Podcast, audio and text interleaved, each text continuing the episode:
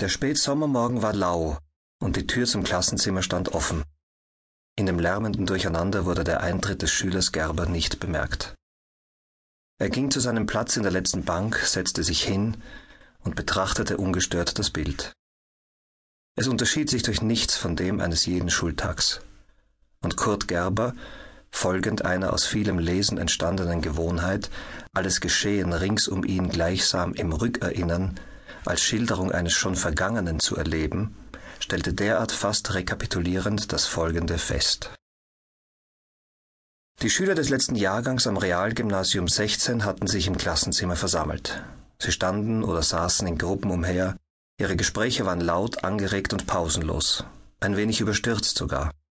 Sie wussten so viel zu erzählen nach den zwei Sommermonaten, die sie zum letzten Mal als Schulferien erlebt hatten. Zum letzten Mal mit der träg vertrauten Gewissheit, dass ihr Ende eines Schuljahres Anfang bedeutete. Zum ersten Mal mit der neuheitsprickelnden, dass es das letzte Schuljahr sein würde. Das letzte Schuljahr. Ein magischer Schein ging von diesen drei Worten aus seit jeher. Nun traten sie in die Wirklichkeit. Und davon war leiser, doch bewusster Abglanz in Gesicht und Gehaben eines jeden der 32 Oktavaner zu finden.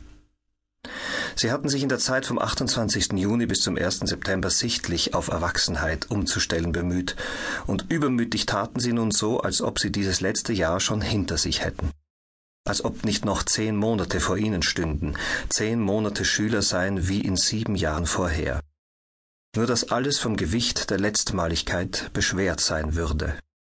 Vorbereiten und prüfen und fehlen und schwänzen und Schularbeiten und Klassenbucheintragungen und sehr gut und nicht genügend. All das, plaudernde Oktavaner, wird so sein, wie es seit der ersten Klasse immer gewesen ist. Kurt Gerber sah sich um. Keine der Gruppen schien ihm besonders anziehend. Wo war Lisa Berwald? Bei seiner Rückkunft nach Hause hatte er eine Ansichtskarte aus Italien vorgefunden, auf der sie ihm herzliche Grüße sandte.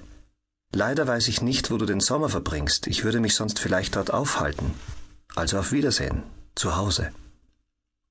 Nun hätte er sie gerne gefragt, ob sie wirklich zu ihm gekommen wäre, oder ob auch das nur Floskel gewesen war, wie alles, was sie ihm sprach und tat. Aber Lisa Berwald war noch nicht hier. Zu wem also? Am einfachsten zu denen gleich links beim Fenster. Kaulich stand da, Gerald, Schleich und Blank. Nach lauter Begrüßung war die Unterhaltung schnell im Fluss. Bald trat Hobbelmann anscheinend eben angekommen hinzu. Hallo Sherry, für dich habe ich eine Neuigkeit.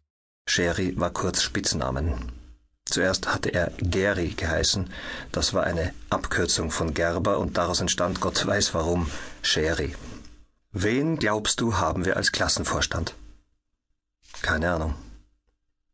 Hobbelmann sah in die Runde. Ihr auch nicht? Na dann ratet mal. Selig? fragte Kurt. Nein. Matusch? Auch nicht.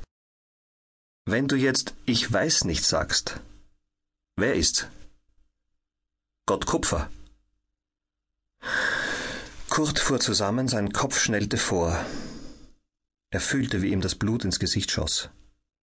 Im nächsten Moment hatte er den verdutzten Hoppelmann gepackt, rüttelte ihn. Was sagst du da? Wer?